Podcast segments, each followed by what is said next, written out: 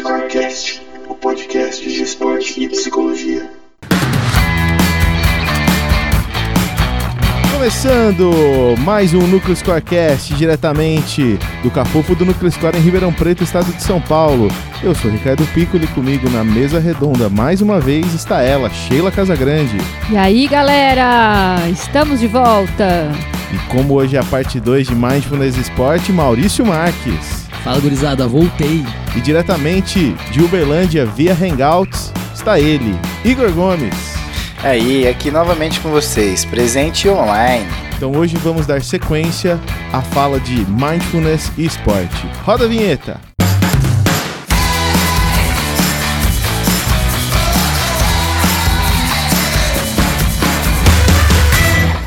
Maurício, para a gente dar continuidade então ao episódio de Mindfulness e Esporte, eh, você terminou o primeiro episódio falando que Mindfulness é treinamento. E eu, como bom psicólogo, te digo, fale mais sobre isso. O mindfulness ele precisa ser realmente praticado diariamente ou quase diariamente para que se possa uh, ter um, um melhor uh, autoconhecimento e também para a gente consiga estar mais tempo no momento presente, que é um dos objetivos do mindfulness, né? Então, isso acontece com uma prática diária, uh, repetida e a médio e longo prazo, né? Ainda que muitos estudos sugerem que a partir de três semanas de prática a gente já está uh, criando novas conexões cerebrais ou reativando conexões que a gente não utiliza tanto, né? Então, cerebralmente isso já está comprovado por estudos sérios de escaneamento cerebral e que então mindfulness é ciência, né? Por isso é bem importante também uh, não misturar com a, com a questão religiosa que às vezes é colocada, porque o mindfulness que a gente trabalha é como uma prática laica, né? Eu vou eu vou aproveitar, né? Porque a gente sempre a gente sempre tá falando aqui do cuidado da ética, né, Sheila? A gente sempre traz esse cuidado Sim. da ética, né? Que a psicologia do esporte não é achismo, não é populismo, não é nada dessas coisas, né? Então a gente aqui tem, tem sempre esse cuidado. E é muito legal quando o, você pega um convidado, é, apesar dele ter falado que ele acompanha aí os episódios, né? E hoje ele está presente mais uma vez. Mas você pega um convidado que também tem esse mesmo cuidado de falar do, do trabalho da psicologia. Não que a gente ignore a religiosidade, mas que a gente separa as coisas para que cada coisa ande dentro do seu quadradinho bonitinho, né? Então, ele está trazendo aí que a, a prática por mais que em algum outro espaço ela possa ser relacionada à religiosidade, aqui dentro, no trabalho com a psicologia, o trabalho é feito em separado. Isso é muito legal, a gente estar tá vendo um convidado, ter um convidado que reforça tudo aquilo que a gente vem falando em algum, alguns episódios aqui, que é a nossa forma de trabalhar. E que se preocupa com isso, né? Foi legal você ressaltar isso. Até porque a questão de falar, às vezes, para alguém que, para um atleta, por exemplo, que ele vai meditar, ele já pensa também, uh, justamente, vai direto para uma coisa, pensa no budismo, pensa em algumas religiões orientais, né? E, e, e eu já explico isso de primeiro. Uh, por isso, inclusive, que a gente usa o mindfulness e não usa meditação, porque meditação tem várias outras interpretações possíveis, né? Ainda que seja uma palavra que pode ser, pode falar só de você estar pensando sobre alguma coisa, né? E retomando também o que a gente tinha falado um pouco antes, né?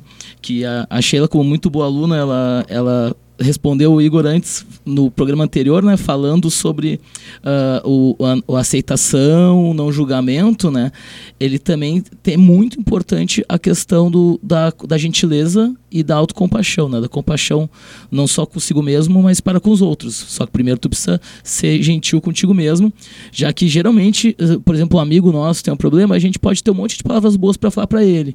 Acontece a mesma coisa com a gente e a gente fica se julgando, se culpando. Então, é, é muito importante que esse, essa gentileza comece consigo mesmo, né? E trazendo um pouco já, estão falando de práticas, né? Que prática, como é que é, então? Como é que eu trabalho no consultório, que é o, uma pergunta que o Ricardo tinha feito no programa anterior.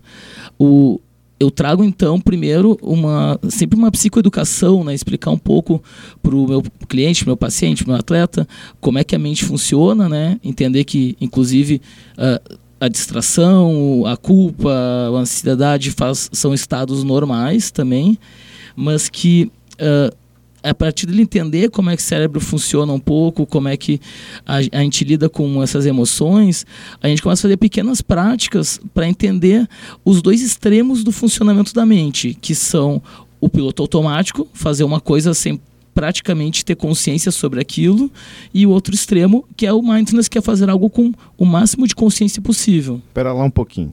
Vamos para, vamos dar exemplo. Me dá um exemplo de piloto automático no esporte. Uh, tu reagir a uma jogada, por exemplo, sem ter feito uma tomada de decisão consciente. Claro que isso pode ser bom momento que é um, algo mais de reflexo, de instinto, mas quando a gente, por exemplo, está fazendo, está treinando para melhorar alguma coisa, se a gente não está trazendo um pouco de consciência para aquela prática, é muito comum a gente se machucar, por exemplo, ou tomar uma decisão baseada numa um jogada anterior, só que a jogada é um pouco diferente e a gente reage da mesma forma. Então, o, isso acontece todo momento, porque a aprendizagem também quer gerar um piloto, um piloto automático quase, né? Quem aprendeu a dirigir sabe como é que é isso, né? A gente senta no carro, daí pensa, meu Deus, tem, tem os pedais, tem o câmbio, tem um monte de retrovisor, eu tenho que olhar para frente, para os lados, é uma chuva de informações no nosso cérebro, né? E daqui a pouco a gente já está dirigindo, está ouvindo música e está conversando com a pessoa do lado, né? Então não quer dizer que o piloto automático é ruim. Mas o que, que acontece, por exemplo, quando a gente está lendo um livro e se distrai e a gente simplesmente para e fala: Nossa, não sei que eu li no último parágrafo. E a gente vai lá e volta, porque está tão automatizado isso que a gente perdeu o, o o mote do presente ali, né? Então a gente acaba fazendo a coisa duas vezes, né? É como se a gente estivesse fazendo um movimento repetitivo no esporte, mas não estivesse prestando atenção nele e simplesmente repetindo. Exato, é um, uma boa, um bom exemplo de piloto automático atuando, né? E quando a gente quer melhorar, por exemplo, alguma habilidade, a gente precisa trazer consciência, intenção para aquele ato, né? Faz todo sentido, porque, por exemplo, né, já que o Ricardo pediu um exemplo, a gente tem um tenista que está fazendo um movimento de repetição que precisa é, ser repetido 30 vezes. Muitas vezes ele entra no piloto automático, porque ele sai desse momento presente. Ou ele fica pensando na bola que ele errou, e aí ele está lá atrás, ou ele está pensando naquela que ele tem que acertar, e aí ele não presta atenção nesse movimento que ele está executando agora. E é a, mesmo, a mesma bola, o mesmo exercício. São 30 bolas paralelas que ele precisa bater. Só que muitas vezes ele entra nesse piloto automático, porque é, é, existem, existe, não é que é falta de concentração, mas porque a mente dele viaja. Eu vou sair um pouquinho da situação competitiva, trazer para o treino, né? Aquele treino analítico de repetição. E acho que, não sei se conflita. Na verdade, eu acho que dá para ter algum tipo de conversa uh, disso que você está trazendo com aquela máxima, né? De que para você aprender uma nova habilidade você precisa de 10 mil horas de treinamento dessa habilidade. No esporte isso é muito, muito falado, né? Isso é famoso. Uh, você vê como que isso conflita ou como que isso conversa com especificamente essa frase, se essa frase é verdadeira? Eu, eu penso que essa frase tem muita verdade nela, mas inclusive uh, se fala que não são 10 mil horas, né? É como são essas 10 mil horas também. Quem é que tá. Quem é o teu o tutor, teu instrutor, teu professor ou treinador, né? Como é que tu está fazendo aquela prática? Porque, por exemplo, uh, um, um, exemplo bem trivial é na academia, por exemplo. Tu vê uma pessoa, às vezes, ela está fazendo exercício e a mente dela está em outro lugar, ela está fazendo exercício, não está com, com a postura correta, com a respiração correta, não está com, com o centro de gravidade certo. Então, o que acontece, né? A pessoa está fazendo tudo menos que ela está fazendo, está fazendo errado inclusive, né? Então, quando a gente a gente precisa trazer essa consciência, né? Inclusive, o já fazendo mais uma provocação, né? O, o a imersão quase total momento presente é uma das características da, do estado de flow, né? Do estado de fluxo. A pessoa ela não ela não, não perde necessariamente a noção do tempo, ela está totalmente imersa no momento presente, né? Inclusive você que estiver na academia ouvindo podcast, ouça podcast, porém preste atenção nisso que está acontecendo com você neste momento. É, acompanhe esse movimento que você está fazendo aí, né? Vê se a sua postura está certinha, se está levantando. Vai lesionar, hein? Toma cuidado. Exatamente, não vai lesionar, porque o processo de reabilitação é longo. Tá, a gente pegou alguns exemplos, né? Aí retomando, pegamos alguns exemplos, né, do que a Sheila traz, a o Ricardo fala também, o Maurício quando fala da questão da academia, do piloto automático. Mas eu fico um pouco mais curioso, né? Eu acho que eu vou fazer o papel aqui do que o ouvinte, né? Eu vou assim, e aí? Né? De que maneira que eu posso realmente pôr isso em, em prática no meu dia a dia? Eu, atleta, a Sheila falou, a gente sempre tá tocando no futebol, a Sheila falou aqui do tênis, a gente falou de academia, mas vamos lá, eu um atleta de vôlei, como é que eu que eu entro nesse aqui agora, nesse estar presente no momento real aqui? Como é que eu porque você falou no, no, no primeiro episódio, você falou que tem um exercíciozinho de um minuto, né? Que a pessoa volta para a atividade. E aí eu, eu pensando assim, um atleta de vôlei ali que é, quando o rally é longo, ele dura alguns segundos, cara, não vai minuto, né? e aí, como é que como é que a gente consegue tá certo que quem tá num rally do vôlei não tá prestando atenção em mais nada, não ser nessa bola. Mas ajuda a gente a pensar melhor, Maurício. Traz, traz essa a, a aplicabilidade do trabalho seu no dia a dia do atleta. Eu, eu, eu vou fazer. Mas no coletivo você fala, Igor? É, Pode ser, eu, eu pensei coletivo porque você trouxe o basquete, ou, desculpa, você trouxe o tênis, a gente falou da academia, a gente, toda hora a gente pitaca no futebol, né? Mas pensando no vôlei, no coletivo, na natação, na natação é mais fácil, né? Eu, eu, eu assim, por ser ex-atleta de natação, entendo que a natação é mais fácil, que dependendo a gente consegue. A torcida não é alguém que perturba, o adversário não é alguém que perturba. Eu acho que fica muito mais fácil você conseguir focar ali na sua atividade, né? no, no, no na mecânica do exercício. Mas até aí o tênis também fica em silêncio. É, mas é porque a gente já falou do tênis. Ela falou do, do, do exercício repetitivo de várias vezes. Eu tô querendo levar para outro lugar. Você deixa eu levar? Fica à vontade, cara. eu vou fazer, Desculpa, eu vou fazer referência. Não, eu vou fazer referência. Vou aproveitar que a gente tá gravado, que esse material tá gravado. Vou fazer referência a um colega que sempre faz algumas críticas à minha presença, à minha participação contrária à fala. E aí eu já mando, eu vou, eu vou antecipar. Eu vou mandar um abraço pro meu amigo Murilo lá no, lá no Pernambuco, lá em Recife. Né? Um grande abraço, Murilo. É, já contrariando aqui os meninos. Então vamos falar de uma modalidade qualquer. abraço, Murilo. Grande Murilo. Grande abraço. Mas então, respondendo a, a questão tanto individual coletiva é indiferente, porque são práticas individuais são é, pessoa tentando lidar com o seu, seu próprio pensamento, né? Então, uh, isso é, acaba sendo indiferente. Claro que o, o, quando está em grupo, o grupo pode auxiliar, um pode auxiliar o outro, trazer suas experiências, tem toda uma troca, né? Mas o, o, são dois tipos de práticas que a gente costuma fazer quando está ensinando mindfulness para alguém, né? São práticas formais e práticas informais. As práticas formais, geralmente, é tu sentar, deitar, ou pode fazer de pé também, tem toda essa questão de, da flexibilidade, né, possível, de tu pegar e praticar deliberadamente um áudio, por exemplo, de 3 minutos que eu começo, de 4, 5. Existem alguns áudios bem mais longos, né? Eu trabalho muito com isso. No, meus atletas vão recebendo os áudios, a gente vai trabalhando isso. Mas também são pequenas práticas eh, informais do dia a dia de fazer alguma tarefa que geralmente tu faz nesse piloto automático e tu fazer pensando. Por exemplo, escovar os dentes, uma coisa que a gente faz várias vezes ao dia, ou deveria pelo menos, né?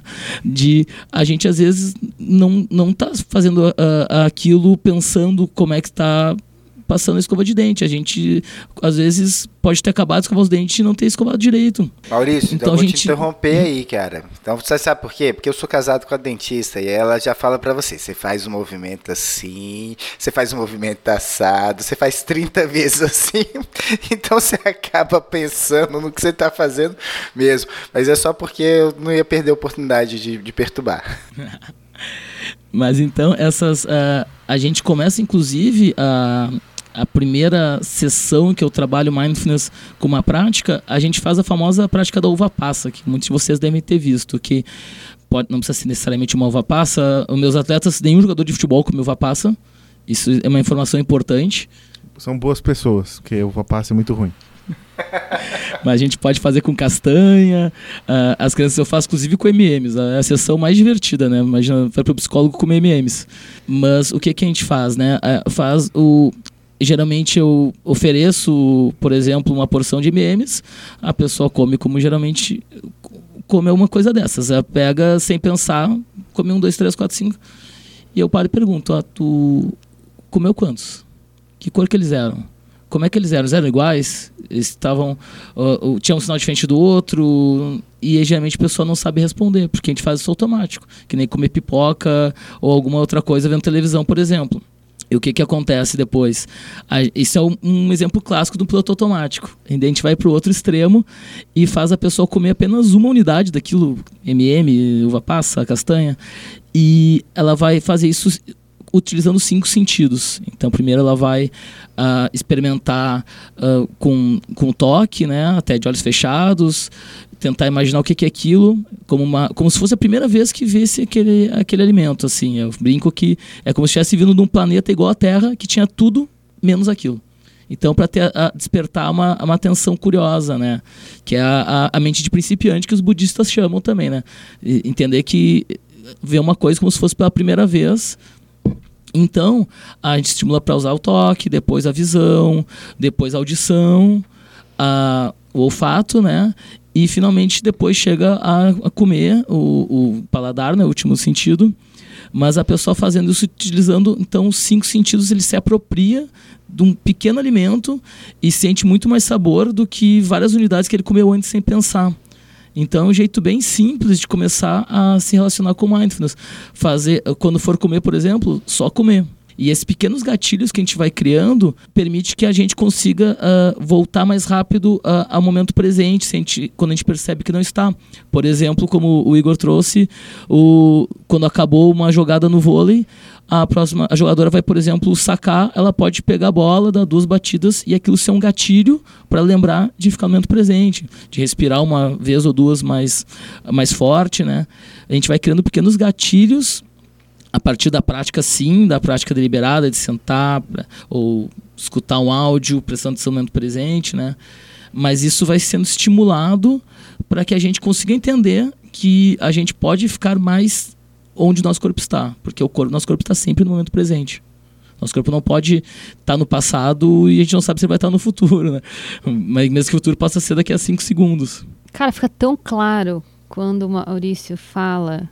É, fica fácil, né? De entender.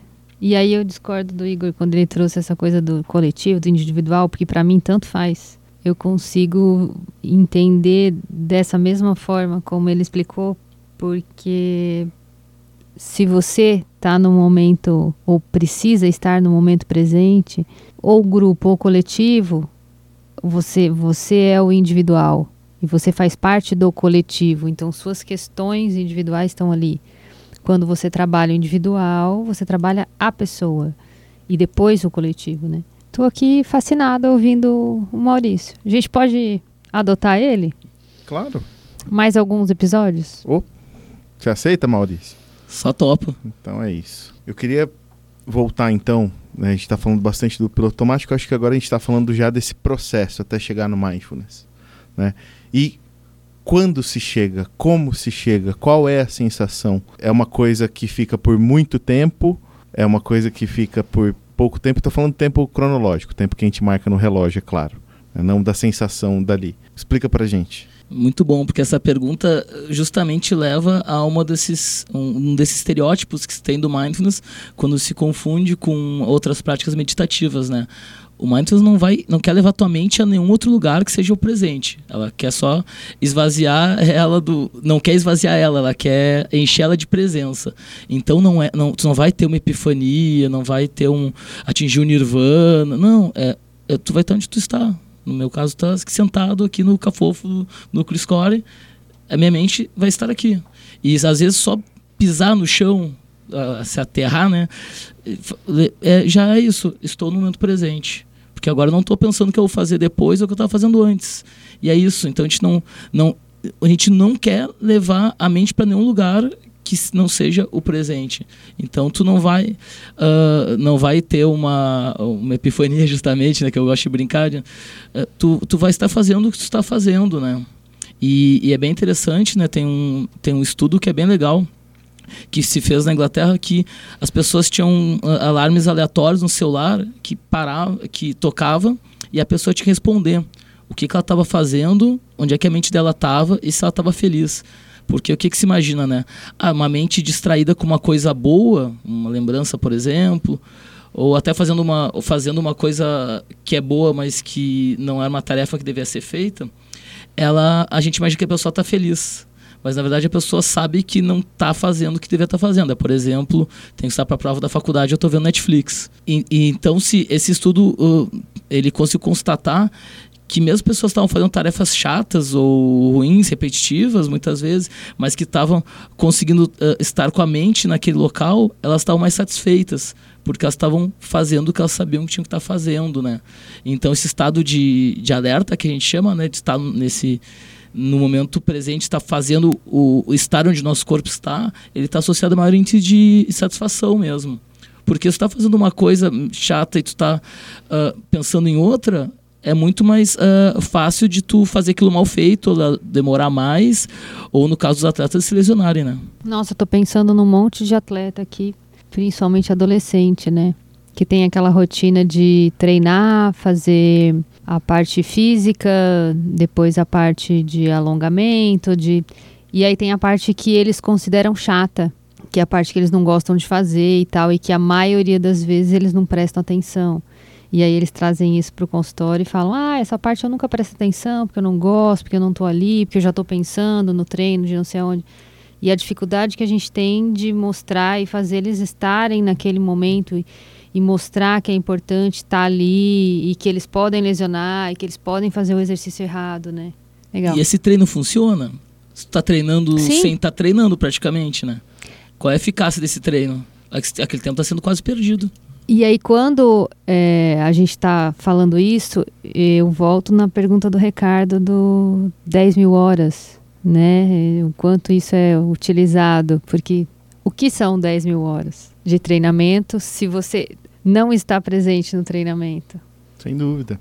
Eu tinha pensado, é, quando a gente estava falando sobre piloto automático, num goleiro que escolhe o canto. Antes de ver o posicionamento do. Claro que é uma situação rápida, mas antes de ver o posicionamento do pé, de ver o posicionamento do quadril do, do jogador que está batendo pênalti, né? É, e até dessas 10 mil horas, né? A gente fala tanto, uma pena que, que o Vitor não está aqui, cuidando da Isis, né? Que ele está é, no momento presente, ele está cuidando da Isis, já que estamos no, falando do, do dia, é, falar bastante sobre aquela coisa. Claro que é importante, como, como o Maurício trouxe, é muito importante, é adaptativo a gente ter algumas situações em piloto automático. Mas o quanto também não é importante a gente estar tá, é, nesse momento presente tendo consciência daquilo para a gente poder, inclusive, mudar a situação. Então, acho, eu estou tão acostumado. Vamos lá, vamos falar do futebol, né? Como sempre. Estou é, tão acostumado que o meu companheiro ali na, na asa do campo passa por detrás do lateral que eu vou jogar a bola ali. Quantos, quantas jogadas a gente não vê né, nos campeonatos por aí, que acontece isso. Às vezes a pessoa ela não está olhando, ela está tão acostumada que aquele jogador X vai estar tá naquela posição que ela já essa pessoa manda a bola ali e, e sem pensar. Então eu tava, tava viajando aqui bastante sobre isso. É que tu trouxe é bem importante, né, Ricardo? De uh, se tu quer mudar um, um, comportamento ou, ou até uma habilidade, ou tu quer modificar, tu precisa disso que, o, que a gente fala muito mais, né? É a consciência, né? Uhum. Eu brinco que é o, que é o, o, o CIA, né? Tu, para fazer alguma alteração, precisa ter uma consciência do que, que estado que tu tá no momento e onde é que tu quer chegar, né? Aí tu precisa ter a intenção para tem que querer fazer aquilo e tem que deliberadamente fazer, né? A atitude. E ainda, já que falou do Vitor, eu estava tendo um curso com ele agora há pouco, e ele falou justamente o trabalha com a questão cognitiva que também ainda tem a, a ação e a avaliação, né? Para te poder de novo trazer a consciência e recomeçar esse circuito, né? Então, uh, porque tu não consegue modificar algo que tu não está nem consciente do que é. E o mindfulness, a, a, a palavra que eu mais uso é perceber. Gente fala de mindfulness é perceber o quê? Perceber onde é que a minha mente está. Porque tu só vai voltar pro presente se tu não estiver nele, se tu perceber que tu não está nele. Porque às vezes a gente está viajando e não percebe. Quando olha, você, nossa, viajei. Pois é, acabei de falar que eu tava viajando aqui, né? Tô pensando em um monte de outras situações, não tô no momento presente, né? Uh, falha minha aí. Mas eu, tô, eu tô, tenho pensado muito meu lado acadêmico aqui, aflora quando você vai falando, né? Então, você conhece os trabalhos do Zimbardo sobre o tempo? Zimbardo é aquele psicólogo famoso que fez o experimento da prisão de Stanford. Ele tem uma teoria de que existem pessoas que têm traços de personalidade e que esses traços de personalidade estão ligados à forma como essa pessoa entende o tempo. E aí ele divide em passado, presente e futuro e como que essas pessoas pensam no passado, no presente e no futuro e onde que elas ficam mais. Você trouxe algum dado sobre 40, 60% do tempo a gente não está no momento presente?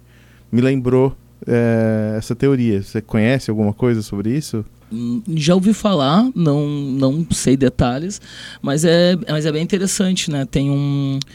Tem, eu não lembro o nome do monge agora que teve uma palestra. Ele fala que ele também se distrai, que também a mente dele às vezes uh, vai para outros lugares, mas o que, que acontece com meditadores super treinados em meditações uh, de, de atenção plena ou de, desse estilo, né?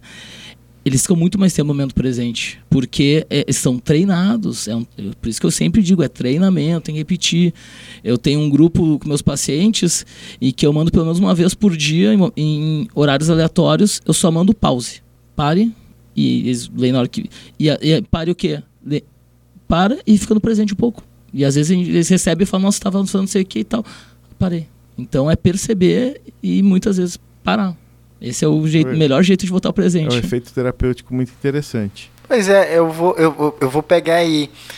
Né, a gente está falando aí do, de estar presente, do piloto automático.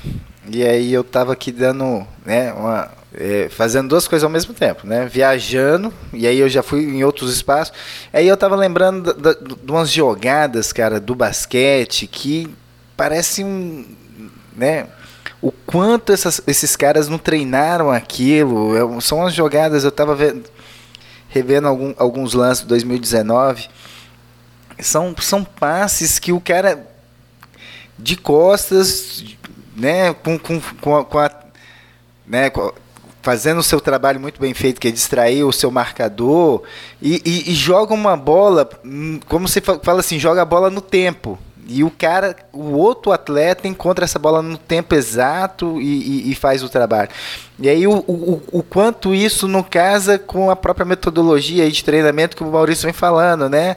De você poder usar um disparador, usar um, um fazer um, um treinamento é, realmente é, milimétrico, né? De um tempo muito preciso né, de você saber o tempo exato em que você passa uma bola. E aí eu acho que o basquete é fenomenal para a gente conversar sobre esse tempo exato, né? Que é o tempo da passada, é o tempo do, do drible, é o tempo do, do lance. E eu, eu acho muito bacana a hora que você vai, você vai conversando e você vai casando com, com outras modalidades, né? Tipo, sempre está retornando algumas, mas o basquete e esse tempo de treinamento que o Rodrigo, o Maurício traz pra gente aqui, cara, é muito interessante a gente pensar também nessa, nessa, nessas dobradinhas. Eu tava aqui viajando aqui nesse tempo, no treinamento e no tempo, né? Porque a hora que você vê algumas jogadas, você fala assim, caraca, meu irmão, é, é o tempo exato. Né? É, é o tempo do aqui, do agora, que olha, eu tô presente nesse lance, né? O cara fez uma jogada, eu tô presente ali no momento exato de só jogar a bola para cesta. Muito bacana, né? É exatamente isso que, que o atleta ele está completamente imerso no momento presente para fazer uma jogada dessas, né? Mas claro, ele treinou a exaustão antes disso, Exato. mas uh, com uma uh, com uma atenção que estava fazendo também. Porque Exato. Se, se tu só pra fazer a prática pela prática, é tu tá lendo livros e voltando o parágrafo que tu pulou, né? Quem vai lá no que eu tô fazendo nessas 10 horas de treino, né? Esse cara tá aproveitando essas 10 mil horas dele de treino com muita, com muita seriedade, porque realmente são jogadas impressionantes. E dentro até do que a Sheila tinha falado, né, de, dos atletas crianças, adolescentes, né, eu também utilizo o mindfulness com eles para um momento que eles têm que é muito importante, mas é pouco tempo, que é para estudar, por exemplo. Porque eles vão para a escola de manhã, geralmente, pra, treinam o seu esporte a tarde inteira e tem muito pouco tempo para estudar. Então o atleta, ele, inclusive, é muito bom em gestão de tempo, geralmente, porque ele, ele vai ter que aquele tempo vai ter que ser produtivo porque senão ele, ele não tem uma tarde inteira com alguns colegas para revisar a matéria, para fazer tema de casa. Então, inclusive, a gente faz algumas pausas, às vezes de chama de pausa transacional, né, para sair de um, de um estado para outro, às vezes antes de começar a estudar também, ou antes de começar o treino, para que a pessoa possa parar e, digamos, a, a, apertar o botãozinho da intenção, assim, agora vou fazer isso. Né? Maurício, eu queria agradecer demais a sua presença aqui. Acho que a gente, não só a gente, né? Todos os nossos ouvintes aprenderam muito. Surpreendente, acho que é a palavra que eu, que eu acho para esse momento, assim. É, eu nunca tinha visto, mesmo o Igor estando lá em Uberlândia, a gente vendo ele aqui pela tela, nunca tinha visto a gente tão pensante, né? E como que isso poderia mudar, inclusive, as nossas práticas, não só é, dentro do esporte, mas até como, como, como gente, né? Como, como ser humano, né? Muito legal, muito obrigado e espero que você venha mais vezes. Vem, vem, vem mais vezes. Eu tô, tô, tô te mandando agora, tô nem mais pedindo, tô te mandando. Vem, vem mais vezes. Vai rolar um coral assim, ó, oh, acabou. Oh, acabou, sacanagem, né? Verdade, porque ficou assim um espetáculo esse esses dois esses dois episódios com, com o Maurício. É muito legal, e aí eu vou voltar lá no primeiro episódio. Muito legal porque realmente rompeu ali com os nossos preconceitos, com, a, com, a, com aquele senso comum que a gente tinha sobre o trabalho. É, realmente foi muito produtivo e assim como o Ricardo fala, realmente a gente ficou muito pensativo mesmo, né? Uma ferramenta muito interessante de trabalho. É, eu acho que tem a enriquecer muito mesmo, a contribuir muito para com o exercício aí do, dos profissionais de psicologia do esporte. Foi, foi um prazer, né? realmente é, foi muito bom e espero ter você aí várias outras vezes para a gente retomar essa temática em outras situações, talvez a gente pensar um, um, algo mais didático mesmo, pensando numa situação mais, um, um, um caso, né? um estudo de caso, sei lá se é possível, né? Já viajando aqui, porque é de tão bom que foi. Valeu, Maurício. Eu que só tenho a agradecer. Eu que agradeço vocês. Foi um prazer dividir um pouquinho de uma coisa que eu faço todo dia, como eu falei, né? E eu fa vou fazer uma última provocação, deixar para vocês, já que o Ricardo falou do, da prática pessoal, né? Se tem um profissional que fica muito tempo no momento presente é o psicólogo, porque quando a gente está atendendo o paciente, a, a, nossa mente não está em outro lugar além do, da consulta, né? Então, é uma capacidade mental e que os psicólogos têm muito bem desenvolvidas. Às, às vezes precisa levar para fora do consultório também, mas todo mundo, to, todo mundo consegue ficar no presente, né? Então, muito obrigado e espero que em breve a gente possa conversar de novo. É, para mim é um prazer estar com esse pessoal aqui que só tem fera.